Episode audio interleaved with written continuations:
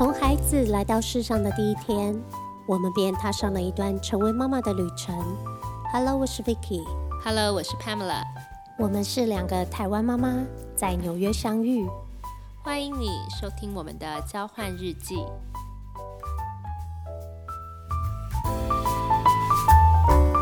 Hello，帕梅拉。哇，我们现在录这集的时候啊，其实是一月中下旬呢。对，现在外面的天气有点特别。是啊，在下雪，这个礼拜已经第三天这样下雪，而且有好几天小孩都已经为了放暑假不用去学校了。没错，这个星期哦，我们全家就是这礼拜的那个运动量特别大，为什么？要铲雪啊！对对对对对全家动员啊，铲雪，而且要铲冰嘛。那希望这个雪啊，等一下积雪不要太太厚哦，因为其实没开有办法开回家。没错，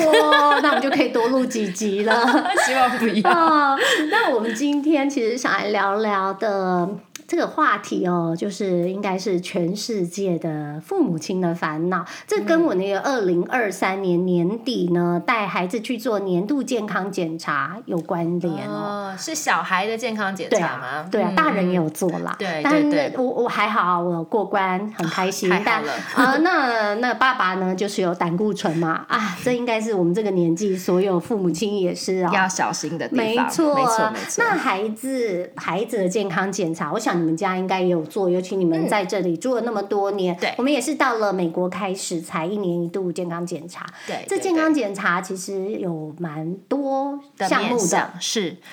那做完当然就是我的烦恼就来啦。嗨，好，我们再先来想想看，有他健康检查做了哪些东西？嗯一开始就是有一些心理评估表嘛，那对还有身高体重。对，那是基本的。那对。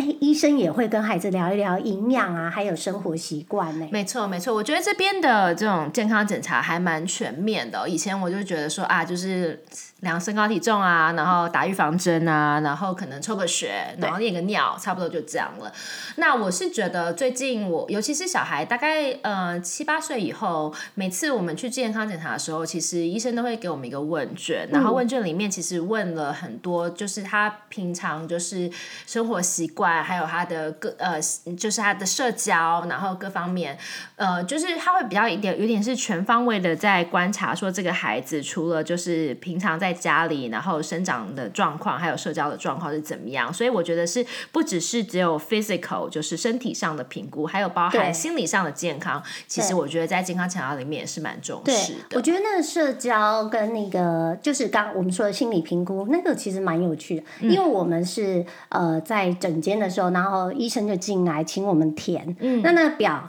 我跟我儿子就一起看，毕竟是他的健康检查，所以我要问他嗯比如说，呃，你觉得你有朋友吗？嗯你有固定的几个好朋友吗？对，那还有就是说，in general，一般而言，你觉得你是个快乐的孩子吗？啊我看到这题的时候，我也觉得蛮可爱。那我问他说：“对啊，很快乐啊。那还有问到 screen time，对那你花多少时间？在那个对对，在电动。电动上那你喜不喜欢运动？对，还要问说什么？你会不会很容易生气？会不会很容易 frustrated？对，对他用一种比较深入浅出的问问句去，就是稍微评估一下，对说他们现在目前的心理状态是怎么样。我觉得对这个蛮好的。专心度也有哎、就是你坐下来的时候，你会很想站起来。哎对对对对，那题每次我都很 struggle，因为我小孩都坐不住其。实讲到这个问卷的部分，我就联想到，哎、他小一的时候，那是我第一年搬来美国，带他去做健康检查的时候，然后有一个时间就是孩子跟医生两个在聊天，嗯，然后我就觉得很有趣，医生就有跟他聊说，哎，那你知不知道啊，在外面玩的时候，有陌生人跟你讲话的时候，你你自己要注注意哦。嗯嗯，当这种情况，这种陌生人要靠近你，甚至要触碰你的身体的时候，你该怎么办？嗯，嗯那其实嗯这题在我这次小孩五年级，呃，不是小孩呃六年级对带回去的时候，医生还有复习。嗯嗯嗯，就是一个社会安全的概念。他是说，如果你在外面碰到成人的话，嗯就是那种有人要碰触你的身体或陌生人要靠近你的时候，你要跑，啊你要跑去找谁？哦，你要跑来跑去找找女生，这哦最好是像妈妈，然后有带小孩的。哦，我然后不知道这题然。后第二个方式就是说，你要去商店，然后要在那个收银员的后面，这就是安全的地方。可是这样讲，其实也只是一个呃紧急求生之道，因对为你知道有些电影啊，就是坏人就会故意派那个。对，你有没有看过这样的剧情？然后就有那个有那个像妇女的人嗯在旁边，然后其实那个也是同伙。对，其实这个我跟我儿子说，我儿子就嗯嗯哦，原来也是这样，对对我觉得蛮好的，就是说他们有透过各式各样的，不管是在就是学校啊，就是在社会，大家都一直在强调这个概念，我觉得蛮嗯，好的。是因为比较危险吗？我觉得 maybe 吧，或者是就是嗯比、希望孩子比较 aware 这样子，我觉得这个是蛮好的，不要、嗯不要害怕去讨论它。对我觉得以前可能大家会觉得，哎，不要讨论，因为呃小孩会让他们觉得说，哎、这个社会好这么黑黑暗，哦对对。但是我觉得现在心态应该就是要正面点，就是说，哎，我们先知道会发生什么事情，然后就是预防重于治疗。你知道这个让我联想到当学生的时候，嗯，其实第一堂课老师他们有给 international students 的安全教育，嗯，他就说像你们走路的时候不要戴耳机，现在的人好像很难哈。对，以前还没有那么多，现在就是有太多东西，可能一边听音乐一但边听我真的就是。从小我走路就不会戴耳机，因为我就觉得习惯。你在年就十几岁的时候，你出国的时候，然后当老师这样跟你说的时候，你真的就会觉得。哦，原来我要注意保护我自己安全。嗯，还有就是你走路的时候，你要跟车子反方向。哦，对对对，这个我有听对过。，然后这个还有你背背包的时候，你要背内侧。哦，OK，对对对，那还有很很基本，像是别人送给你的饮料，你不要喝。像我自己小时候在路上真的有碰过有人要给我饮料，而且那是易开罐呢。我是国中生，然后我还在这是在台湾发生的易开罐，然后我在想。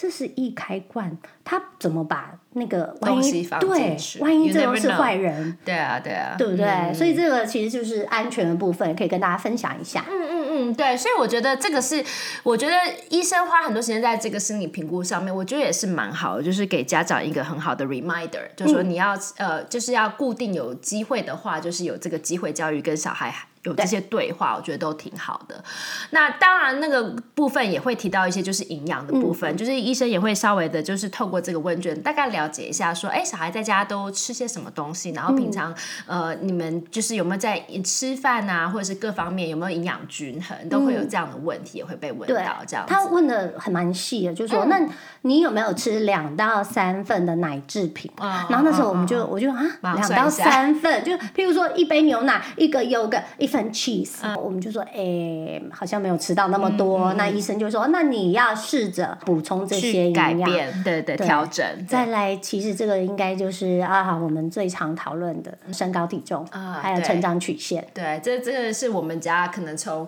小就是一直就是很很很很被那个医生顶，应该是说讲有些医生其实是非常佛心，就会说啊没有关系，只要每年都有增长就好了。对那有些医生就是会比较说，哎、你要注意哦，你这个完全都是在十 percent 以下、二十 percent 以下，你要想办法就是把这个数字拉起来。我觉得我有听到就是有的有的医生是比较紧张型的，有的医生是非常放飞型的，就说啊没关系，只要有增加就好了。嗯，但是对于父母来讲，我觉得这个身高体重成长曲线应该就是每一年除了就是课业的成绩单以外，也是一个就是好像是一个成长的成绩单，就是希望说哎小孩每一年都有长大这样子。是啊，啊就会问说啊，那这样子，可是该吃的都有吃啊，可是怎么就就就那个体重曲线就没办法、啊，就是在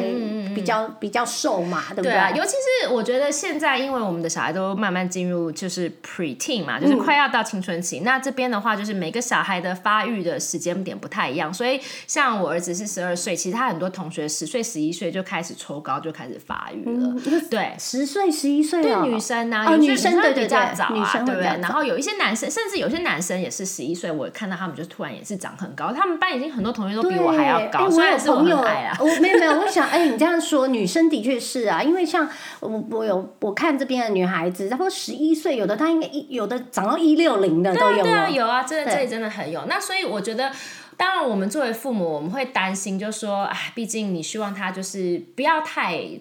你希望他长高，但是最主要是你希望他不要影响到他的自信啊，不要影响到，比如说，毕竟他们都有做一些体育活动嘛，在一些体育活动上，你比较壮、比较高，其实上还是有优势的。嗯，对啊，所以这就是我觉得主要是，然后当然，essentially 你希望他不要过胖，也不要过瘦，因为你怕担心到他的健康。对这我觉得都是爸妈的担心。哎，讲到长高啊，在台湾最近有一种科别很难预约哈。哦，对我我我去年暑假的时候有有有有有有碰到这个情况，就是台湾私人成长诊所，对不对？因为这以前从来没有听过，我们小时候没有这种东西。这两没有，就就能长高能长大，那活起来就不错了。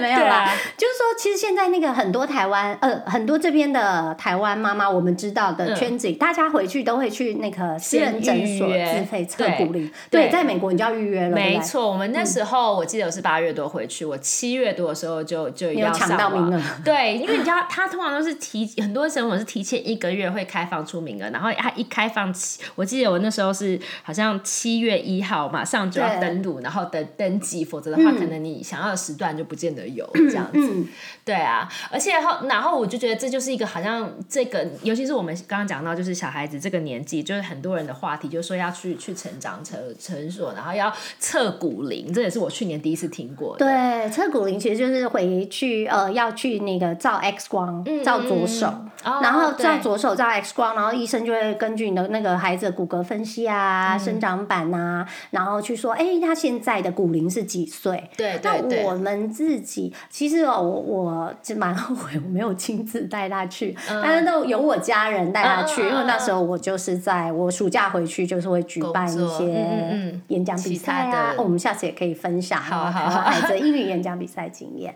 那那因为我在工作嘛，那就我们家里的孩子叫老爷 grandpa，然后带去看医生。后来回来我发现，原来他不只是测骨龄，后来变成一个。就全套的健康检查哦，那刚好也验血比较仔细。对，因为我也不知道小孩的血型啊，那也验血，然后看出了啊，哦，原来小孩可能缺少了呃维生素 D。对。哦，好的胆固醇很好。对。那最重要就是骨龄，骨龄测出来呢，我看到报告的时候，其实我有点担心，因为我还没，我们毕竟不是专业的嘛，我们还没有那样的想说，对，没有那样的经验，也没有那样的最正确的医学知识，我就想说，哇，他的骨龄有超过他实际年龄，OK，但有超过一点，然后我就想啊，那这样是什么意思呢？那还好，医生就解释说，爸爸妈妈不用担心，正常的骨龄两岁以内都是正常的，哦，那你 behind。或是太早，其实当然就就要去探讨里面的原因，过早发育呢，或者是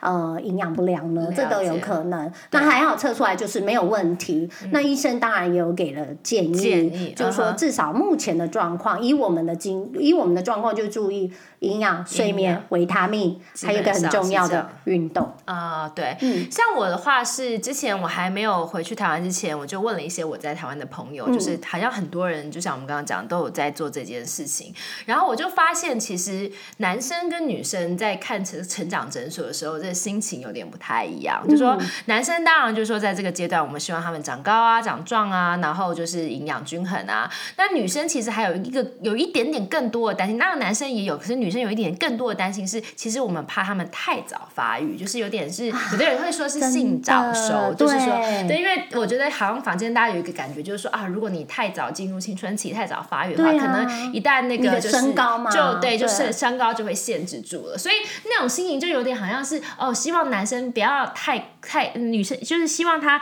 长高，可是又不希望他太快，已经已经进入发育期了，那就表示已经没有太多时间剩下可以长高，那个那个心情其实。蛮挣扎的，对，所以，我我们那时候去那个诊间的时候，我觉得我给我的一个啊哈 moment 就是，医生就跟我们讲说，哎，其实每个小孩都不一样，而且有的时候你太早开始长高不一定是好事，因为就可能你已经太早就是结束你的发育期，那你后面其实要成长的那个时间反而就也没剩那么多了，就是有点像你刚刚讲讲，好像是你那个测那个骨龄，你太太太 advanced，好像也不够好，然后太太 behind，然后你也会担心这样子。我有听说，我朋友就是有带孩子去，呃，就是看医生，然后回来之后就十岁哦，因为已经有一点发育的迹象，不准吃鸡肉。啊，所以肌肉就是拿走。哦，对，因为肌肉很多人我知道有女儿的，其实我觉得不只是女儿，应该是现代人嘛，尤其我们现代人就有一些莫名其妙的疾病嘛，对啊就是在肌荷尔蒙就是我们自己在肌肉选择上，还有鸡蛋的选择上也蛮注意的，对？就是尽量要要有机。我是不知道在台湾，像美国的话，就会有分啊，organic 不是 organic，然后 free range 就有点像是就是以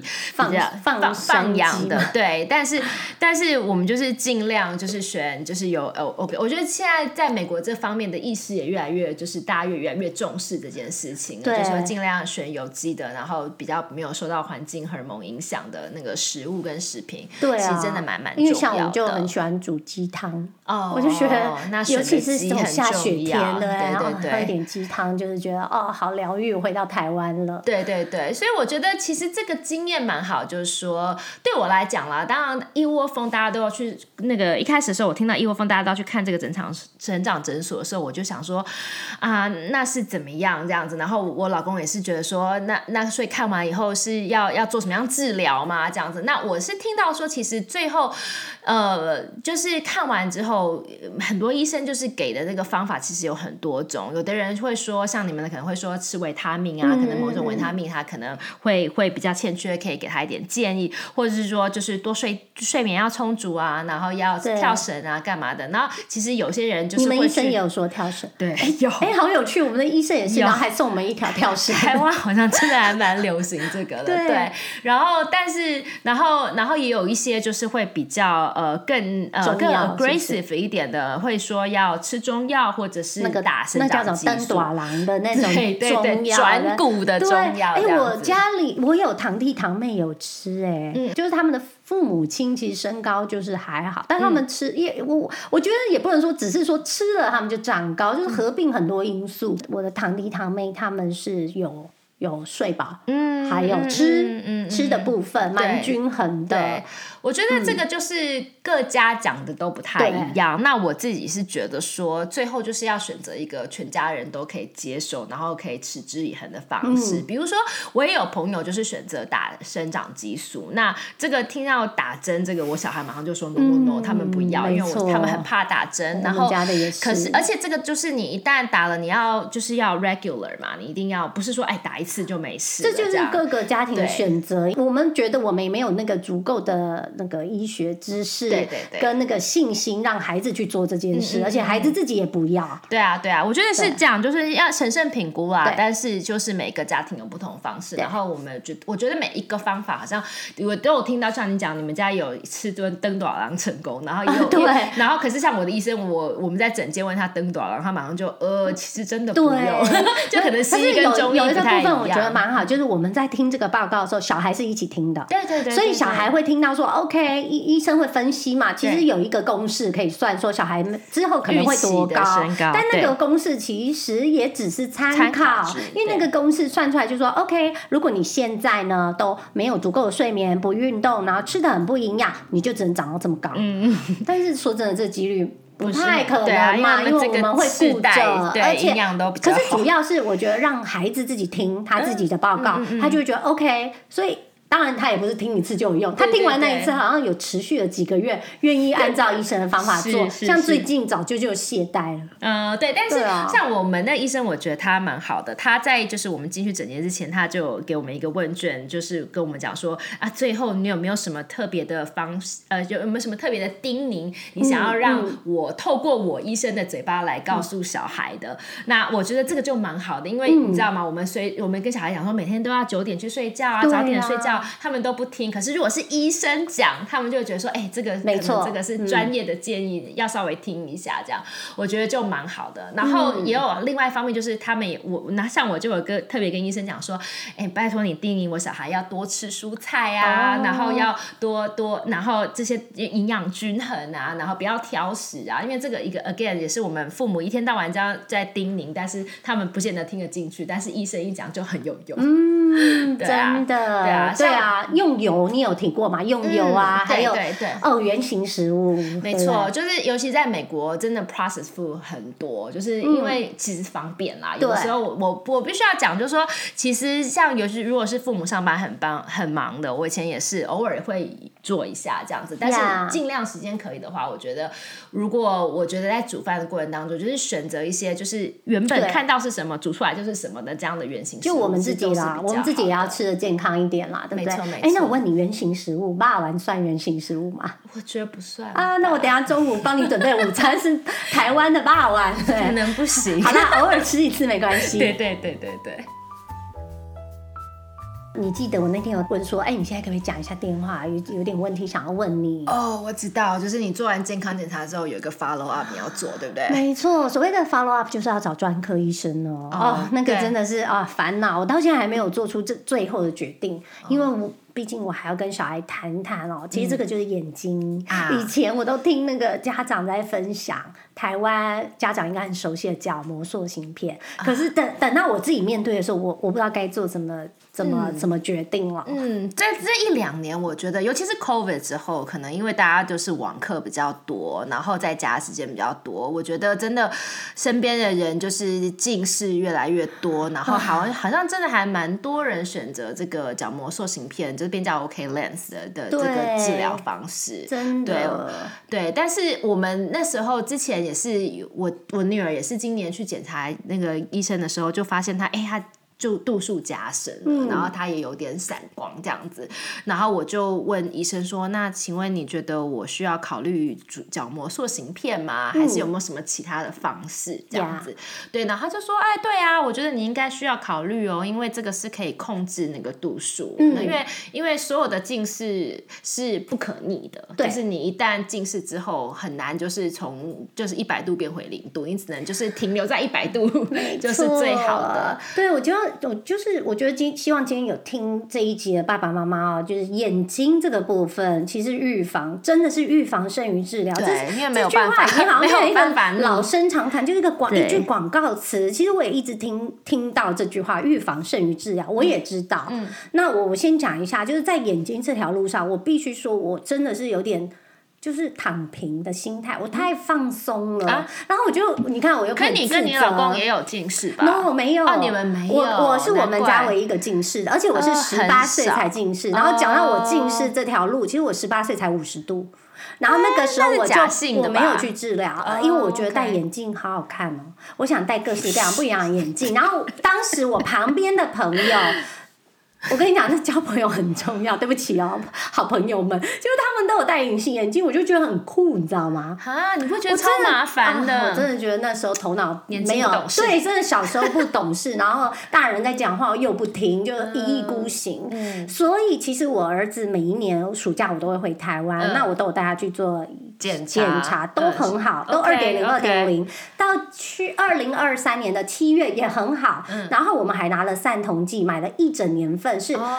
就是就是预防预防的预防，可是那个预防是零点零一的预防哦，就是很低很低剂量量的散瞳剂，因为散瞳剂也有副副作用它的副作用就是孩子的眼睛会畏光。对。所以呢，我就是很蛮有自信，因为嗯我先生也没有近视，那我家族我认为我的基因里也没有近视，没有啊，是我自己弄坏的，而且还有我读书的时候常常在没有很灯光不是我东倒西歪啊哈没有做那还有我们分享了很多阅读，对不对？嗯其实我的小孩很喜欢读书，而且他真的东倒西歪。那我就有一点没有注意到他阅读时候的灯光，跟写功课时候的灯光。嗯，而且现在真的越来越难，因为你看，就是都是用 iPad 嘛，在学校，啊所以你说我真的我很自责啦。那、哦那发生了就发生了。那检查之后，就是他现在有就是五十度。嗯，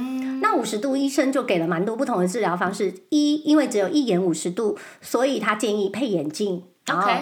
一直戴着，但打球的时候不用戴。因为如果你不戴的话，他说他眼睛就会变成 lazy eye。对就是会中文是什么啊？就呃不知道，就那你那只眼睛就呃越来越没有办法用它，就可能会越来越对，糟糕吧。因为你就是会哎一直想办法去用你另外一边比较好的，然后另外那个 lazy eye 就越来越 lazy，就没有在用，然后太懒就会变成像我女儿也是有类似的问题，就是她也是一个眼睛比另外一个眼睛深蛮多的，所以就变成是说，如果严重的话，那个 lazy eye 久了以后可能会变成弱势，对，对对对就是真的很严重，第二个就是点散瞳剂。对，好，那他就有说，如果你要走点散散瞳剂这条路呢，你的眼镜就要配，就是碰到太阳的时候会变色的，因为这样才能保护他的眼睛。嗯。第三个就是角膜塑形片。OK，我们也来分享一下多少钱。呃，我听说那个价差蛮大的，从两千多到四五千，我都有听过。对，我们的出来一副是两千多嘛。因为 OK，嗯哼，然后我昨天我儿子还问我说：“妈妈，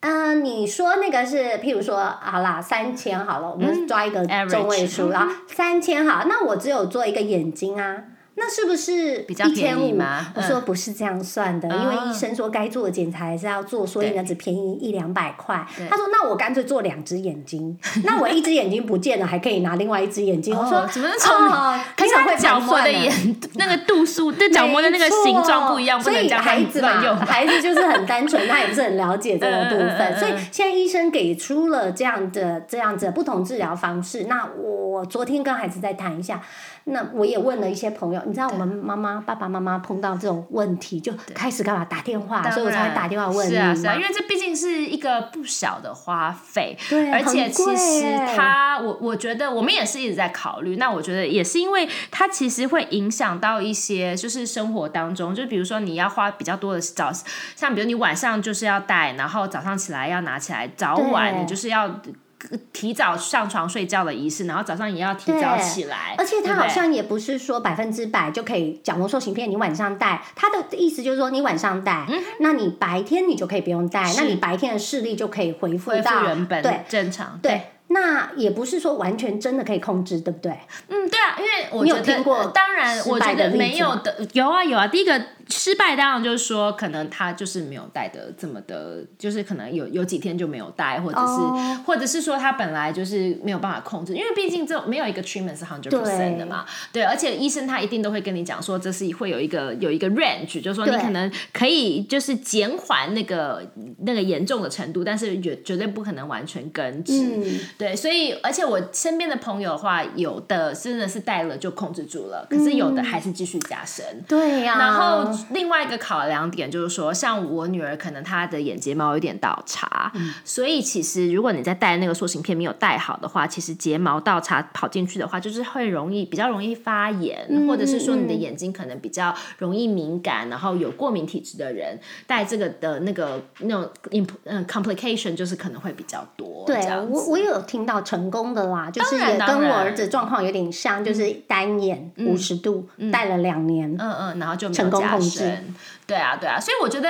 essentially，像我觉得我的医生，我觉得他还蛮合理的，就是说，他就说，哎，这个其实是一个很大的，不只是金钱上，还有时间上的 commitment，、还有就是生活习惯上的。就所以他就说，你觉得你要我们全家讨论好之后，你觉得你的小孩这样，你跟你小孩这样对话嘛？我也是跟我小孩对话，我就说，我觉得要等到他真的是打从心里觉得有这个需要，然后他才会好好的带，然后他才会，而且要注意那个卫生啊，很重要，因为那个真的很容易感染。对。对，所以生活然后清洁习惯什么都很重要。我觉得要他心态上 ready 了，再来做这件事情是我也比还有听说，就是因为毕竟是孩子嘛，孩子一开始我们一定会看着他怎么用，那到后来也许他们就可以自己操作，用对。结果就不小心弄掉了。哦，那一副这样这么贵，对，而且这个不是一次的花费，对。不对？就是一年之后，因为你的角膜眼睛会长大，对。他又要再花一笔钱然后一路是要花到至少十八十八岁，对，所以这是一条唉蛮长的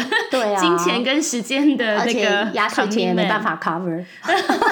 是不行，是不行。对对，所以我有跟我小孩讲，就说，嗯，你想清楚，就是他现在我我女儿她是有点，因为她是一个不是很喜欢异物感的小孩呀就任何东西要进去她的眼睛，她其实都会有点怕怕的，嗯就是任何地方这样。所以我就说你自己想清楚。那但是一旦想清楚、想好了，我们要做这件事情，你就要好好做。对，因为不持之以恒的话，就是浪费钱嘛。对啊，所以我对医其实医生有说啦，医生说其实像你很担心的话，你其实一般就建议你六个月回诊。嗯，我真的在很担心，嗯你就三个月回诊啊。那我就想，哎呀，我应该十月就带他去检查，不是等到十二月。不会啦啊算了，会发生的就是会对发生对对，对发生了之后我们就用正面的心态去解决。嗯嗯嗯，对，我觉得，我觉得，我觉得就是让他们有自觉啦，这是一个很好的就是提醒嘛，对不对？我觉得下面也是十十岁、十一岁的孩子，他们慢慢要理解到说，哎，这个东西是可能会跟着他一辈子的近视这个东西。对对，那我觉得。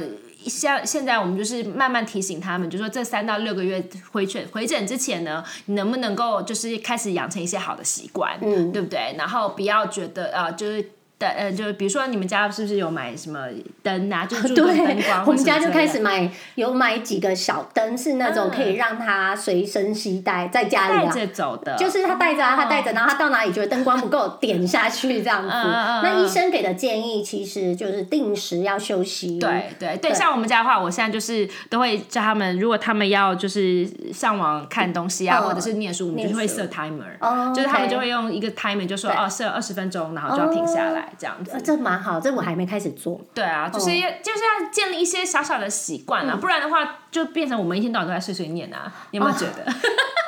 我觉得碎碎念，我都觉得，我有跟你说过，我觉得碎碎念会变丑哎、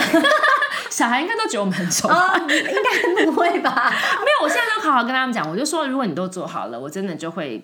不要念，对。不对？那我们如果有时候你会说啊，你忘记，所以我才说 timer 这种东西，好，没关系，你会忘记，那我们就借助一些科技，我们用 Alexa，我们用 iPhone 来设一个东西来提醒你，靠一些机器人来提醒你，而不是妈妈提醒你。希望你就是要知道说怎么样慢慢的建立一个好的习惯，嗯。然后多去户外啊，看绿色的东西。像我有一个朋友，他就说，哎、他女儿真的就没有加深，因为他们就是真的是就是每天就是会做养眼运动，就是去外面，然后多多走到户外，然后看远远的东西啊，不要一直就是看近的书啊，什么的。好厉害哦！像现在，哎、我一个礼拜没出门了，因为外面一直 下雪。对，冬天比较难啦。啊但是我觉得就是天气好的时候，尽量去户外多走走，这样子会比较好。对啊，对啊，应该是可以慢慢的就是让他们有自我们觉。一起努力。好。哦，对了，最近啊，我们又去看了另外一个小孩这个年纪很常看的医生，就是牙医这样子。那我跟你讲，我们家这个看牙医的经历啊，就是很像坐那个云霄飞车。小的时候，哦，妹妹真的超害怕看牙的，她去看医生，真的就是。死命的嘴巴都不张开，那哥哥呢就很轻松，他觉得我像这边看牙医，你知道，他都会给他们看那个每一台每个椅子前面都有一个电视，然后就可以选自己要看的电影啊，Net Netflix 啊，YouTube 啊，他都觉得超开心的。可是妹妹就真的很害怕，我们真的花了很长一段时间。后来我就发现，你知道他为什么怕呢？因为他就第一个当然是怕机械进入他的嘴巴里，另外一个他其实是怕说哦，就是他觉得医院用的那种就是 mint 啊，就是那种有味道的那种那种那种那种那种牙膏，他不喜欢。所以后来有一个克服他恐惧的方式，就是医生就说你下次来的时候带你自己的牙刷跟牙膏来，我们不要用我们这里的器械，用你自己平常习惯的。哎、他就比较能够接受他的草莓口味的那个牙膏，他就比较愿意张开就是。很有经验哈，可以观察到孩子的情绪变化，然后用看这个孩子，哎，他的问题到底是什么，然后对症下药，因为毕竟看牙医。真的很多人都很害怕对。然后像我儿子是例外，他真的就还蛮喜欢看牙医，不知道我们是为什么。我们是从很小就有在讲那个哦看牙医的故事。那我知道有些妈妈他们甚至有买那个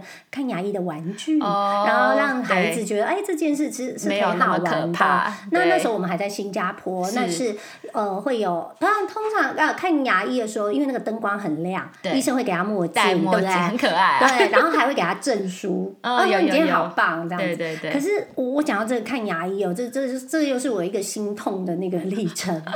我怎么一直在心痛自责啊？不要这真的样很懊悔哦，因为小孩从呃乳牙时期、喝奶时期，嗯啊，从他生出来第一天，我就非常的仔细在清洗他的口腔啊，嗯确认他的乳牙不要蛀牙，所以我们很早就开始看牙医，哦而且在新加坡的时候。呃，我个人是很喜欢新加坡的医疗，虽然呃有时候我也不晓得，反正我就是有碰过一些呃不好的医疗经验，那这个就是其中之一哦。那可是当时呢，在我们在新加坡的那个牙医，就是在呃新加坡乌节路就很好的地段，呃的一栋很不错的大楼顶楼，然后上去呢会有很舒适的沙发啊空间让嗯你休息，然后所有的就是。Unlimited 的饮料啊、咖啡啊、茶啊，好高级哦我就觉得很舒服，你知道，我就觉得天哪，这是看医生吗？这根本就 hotel 嘛。嗯所以我大概我我一直在回想，我到底什么时候开始带他去看牙齿？应该差不多一岁半到两岁之间，我就带他去检查。早蛮小心对就是带他，因为是呃，我我不知道你们家孩子有没有在孩子蛮小的时候，呃，开始吃副食品，有时候呃牙齿上面会有一些像咖啡色的，嗯会沾对不对？那个，嗯那医生那个有点像牙菌斑，那当时我以为是牙菌斑，那后来医生都是正常的清洗掉之后就没事了，不用担心，这不会造成蛀听起来牙。很好啊，是为什么没错会是不非常好，一直到 六六岁嘛都很好，对，我都觉得很好，而且对医生每次都告诉我是 perfect，哦然后我是每六个月我都有定时在手机里回去一定要看嗯。就有发生什么事？到六六岁的时候，我带回台湾，因为我当时要搬来美国，先带回台北荣总去儿童牙医检查，嗯回来的。就那时候我真的崩溃，我真的哭出来，你知道？他说你的小孩牙齿蛀牙非常的严重，六岁六岁，所以他现在要呃，他不用拔牙，但是他是要做那个牙套，而且小孩的牙套只能做做那种银色的。嗯那我就说，怎么怎么可能？不可能！你一定是看错报告，检查之后，请你再帮我确认一次。哇，所以那个新加坡的那个都没有检查出来，好离谱哦。所以你现在看我还有点激动。那我已经离开新加坡，那时候暑假我已经等于所有的房子都退，我都搬离，我该怎么办？嗯我就只能跟新加坡用 WhatsApp 在争争辩、争论这件事情。但但他们也不能怎么办呢、对不对？你都已经好了，后了续就不说了，我们就说后来检讨了这件事件，就是嗯说他的蛀牙是从侧面蛀牙进去还有他的饮食习惯。我们反省了孩子的饮食习惯，就是他习惯咀嚼的时间很长。哦，所以食物留在那你说口腔，对，嗯那我还有医生，那个荣总医生就跟我说：“你是带去看儿童牙医吗？”我说：“不是、欸，哦，有但分是就对了。我不知道有需要分到那么细吗？嗯，可能他们真的看小孩子的牙齿就是不太一样，不不过这是很好的 lesson 不能够。哇，我到现在还是觉得不可思议啦。对啊，因为像在像在美国这边的话，他们就是会分很细，嗯就是说我们会固定的每一年去看牙齿，主要就是做洗牙，然后跟检查的动作。但是，一旦他洗牙跟那个检查发生了什么问题的话，接下来你可能会要拔牙，可能会要补牙，可能会要矫正，甚至你的那个牙龈有什么问题，这些全对，就是牙龈可能会长得比较高或比较低，这些也是不一样的医生这。些全部都是不一样的医生，就是会 refer 到不一样。就是如果说你要拔牙或者要补牙，你可能会去 oral surgeon，、然后矫正有矫正科的医生，哦对牙龈也有牙龈自己的 specialist。那我觉得都不一样。那我这边可以分享一点，就是我觉得，因为每一次你去看这些不同的专科，他可能都会帮你说要，他必须要看 X 光片，因为他必须要看到牙齿内部长得怎么样，再来决定要怎么样治疗。那可是其实这些 X 光片，他们其实互相之间是可以分享的。对，那我觉得你要特别的跟就是医生 request，因为他们他们其实都有动机想要帮你照，因为你每照一次你就要再另外付费。哦那可是其实这个。照太多对小孩真的不好，所以我觉得都可以跟医生就是稍微的 request 说，哎、我上礼拜才在呃洗牙那边有照过了，你可不可以就跟他们 re 就是 refer 那个 file 就好了，不用再重新照，否则的话这个太多的辐射，不管是大人还是小孩，我觉得都不好。这样你刚刚说那个分很细，那你每次都要带往不同的地方吗？如果你这么多毛病的话，是的，哦就是每一个都要，而且都很难预约。你知道，我现在预约那个牙医啊，比如说我今这次约就要约半年之后，哦对要先对约好，对不然都等不到你没想要的时错，间。因为我们也是碰到了，哎，十一岁要碰到的牙齿问题，就是我们家孩子也是要要矫正矫正。哦那之前因为有那个小时候那个蛀牙、乳牙蛀牙，那戴上那个牙套之后，嗯，你知道掉的时候那个牙套就一起掉。哦对所以那你是要换。对，所以他当时已经有装了一个扩张器，嗯以免说掉的时候就是牙齿没，有这边空间真的很多人都会先装扩张器，我几乎听到好像每一个有矫正的都先做。后来我在想说，可能是因为不知道是不是我们亚洲人的那个骨骨骼比较小，还是怎么样？因为嗯好像很多的矫正问题都是来自于你齿列不整嘛。那不整可能就是因为你空间不足，我猜啦。对对所以说像我两个小孩都是先做扩张器，然后之后做做了一阵子，就是空间够了，然后才开始做那个牙套矫正对这样。你刚刚提醒我，我要赶快今天一定要打电话那个预约那个牙套。对啊，你不知道你现在预约可能不知道什么对，因为我们我们已经 选好，我们上次咨询过，然后已经选好要戴哪一，因为它有不同的牙套嘛，对隐适美啊，隐形牙套啊，然后还有就是一般的，对对对。但是固定的，我觉得小孩都很喜欢，因为他们现在像我记得我们以前小时候那个牙套都很丑，有没有？就是戴在牙齿上就黑黑莹莹的这样。现在是每一次他们都可以选不同的颜色，对，那橡皮筋，是是，对对对，他们就是可以，而且他好像每两个月就可以换一次。然后嗯现在这边小孩都很妙，他们都会配合节庆换不一样颜色。对、啊，就是呃，我有看过那个 Halloween，就是黑色跟橘色，对而且孩子就是是快乐在面对这件事，对他们就比，我觉得，我觉得他们很厉害，就是把这个东西变成是一个过程。那但是你其实如果好好戴的话，只是有也是有一点像是 accessory，就是说它是可以可以装饰用的，对不要像以前我觉得以前小时候，你说戴牙套会被笑，说什么，牙套妹有没有？美国这里还现在好，这里不大家因为很多小孩都有戴，对然后他们会把这件事当做一件就是很正常，你成长要经历过的事。过程但我我我有个朋友分享，那我也蛮在意这件事，就是矫正时间如果过长的时候，其实也是一种。好像也是一种心理的折磨，譬如到是三四年，真的很久，真的很久，而且你刷牙的习惯，然后你对就很容易，你戴了矫正器，你那个刷牙很容易就是会有齿垢啊什么，其实有很多的问题。希望希望我们的小孩矫正器的时间都可以在两两年内结束。对啊，对啊，嗯，希望是。啊，今天聊了这些呃健康检查、眼睛啊、身高啊、牙齿这些我们父母的烦恼。其实我觉得呃蛮重要，还是就是你刚刚前面有讲到嘛，孩子的自觉啦，就是我们怎么样带着孩子一起面对这个成长过程中会碰到的问题。我是有跟我儿子开一下玩笑，我说哈，哎，你知道身体发肤受之父母，他当然听不懂，懂这一句吗他当然听不懂啊。然后我就要解释，说从你在妈妈身体是个绿豆的时候，我就是保护你。你看我把你生出来，哦，我生给你的东西弄坏了啦，现在我们要把它好好修理好啦。你情绪勒索他没有，他觉得好好笑，他说啊，你要修理我，怎么把我修理？好好笑。对啊，对啊，我是觉得说，就像我刚刚前面讲，现在是进入青春期，就是算是他们孩子成长的发育起飞期嘛。那有些孩子发育比较早，有些会比较晚。那有的时候，不管是身身身高啊、体重，或者甚至是眼睛矫正什么之类的，有时候小孩彼此之间都会有一些，嗯，有点好像是比较的心态哦。那我我觉得长高长壮当然是我们大部分小父母的期望，不过我觉得有的时候也不要过于担心跟焦虑啦，因为就是担心跟焦虑带来不必要的压力，不管是对小孩或对我们自己，那其实就不好。对，而且我如果我们很爱比的话，其实真的小孩也会变成那样的，不要把压力带给他了。对啊，而且老实说，就像我们做父母，有时候比较忙，不小心分神，像你刚刚觉得有点自责，但其实不要太怪自己啦。真的，他们近视真的不是你的错。